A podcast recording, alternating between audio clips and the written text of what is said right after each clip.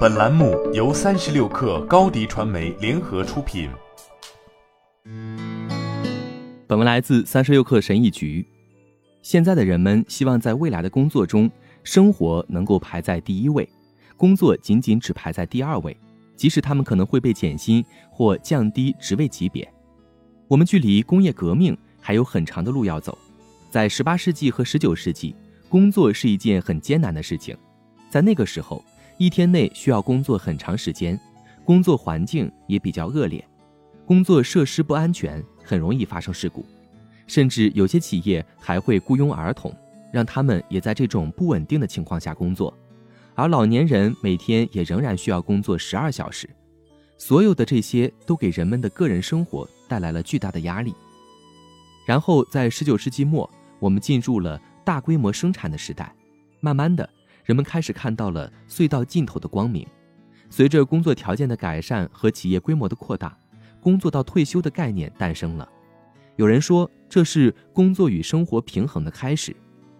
人们每天只需要工作八到十个小时，剩下的时间我们可以与家人和朋友在一起度过。数字革命是工作和生活这两个世界开始融合的时代。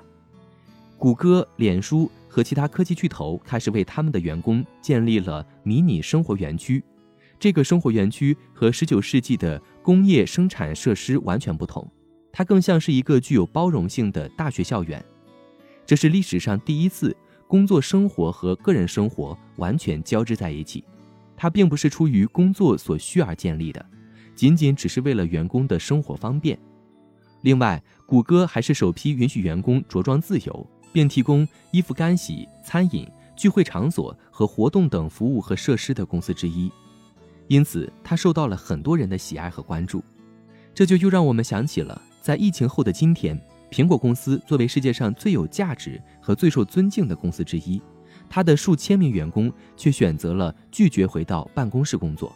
有些人会希望为高效团队工作，并愿意奉献自己的生命，成为伟大的团队成员、领导者。高管，甚至是创始人。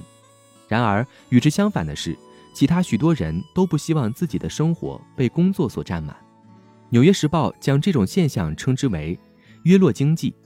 现在，员工们开始变得比以往任何时候都更希望离开他们现在繁忙的工作，去追求能给他们更多自主权、自由以及生活和工作平衡的事业，因为在这样的事业中，生活才是第一位的。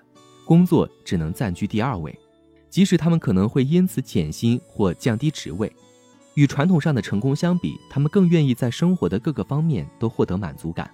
工作的未来是可以有更多选择的，因为许多人开始意识到，他们的工作不必是生活的唯一使命。他们不需要为了成为一个高效的员工或领导者而每周去办公室五天甚至六天。事实上，在更自由的环境下。他们可以只用一半的时间去工作，一半另一半的时间在家或者去旅行。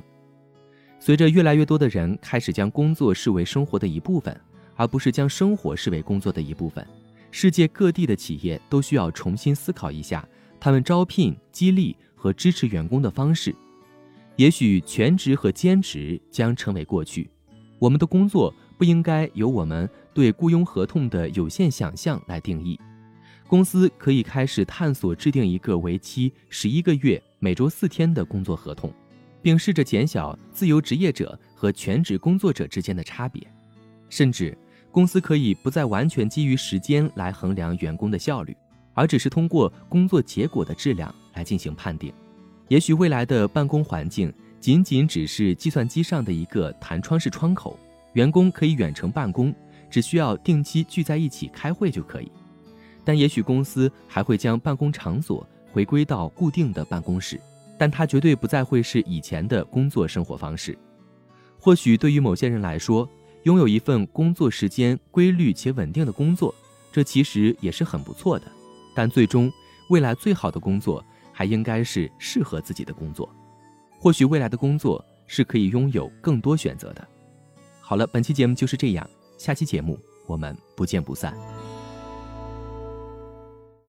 高迪传媒为广大企业提供新媒体短视频代运营服务，商务合作请关注微信公众号“高迪传媒”。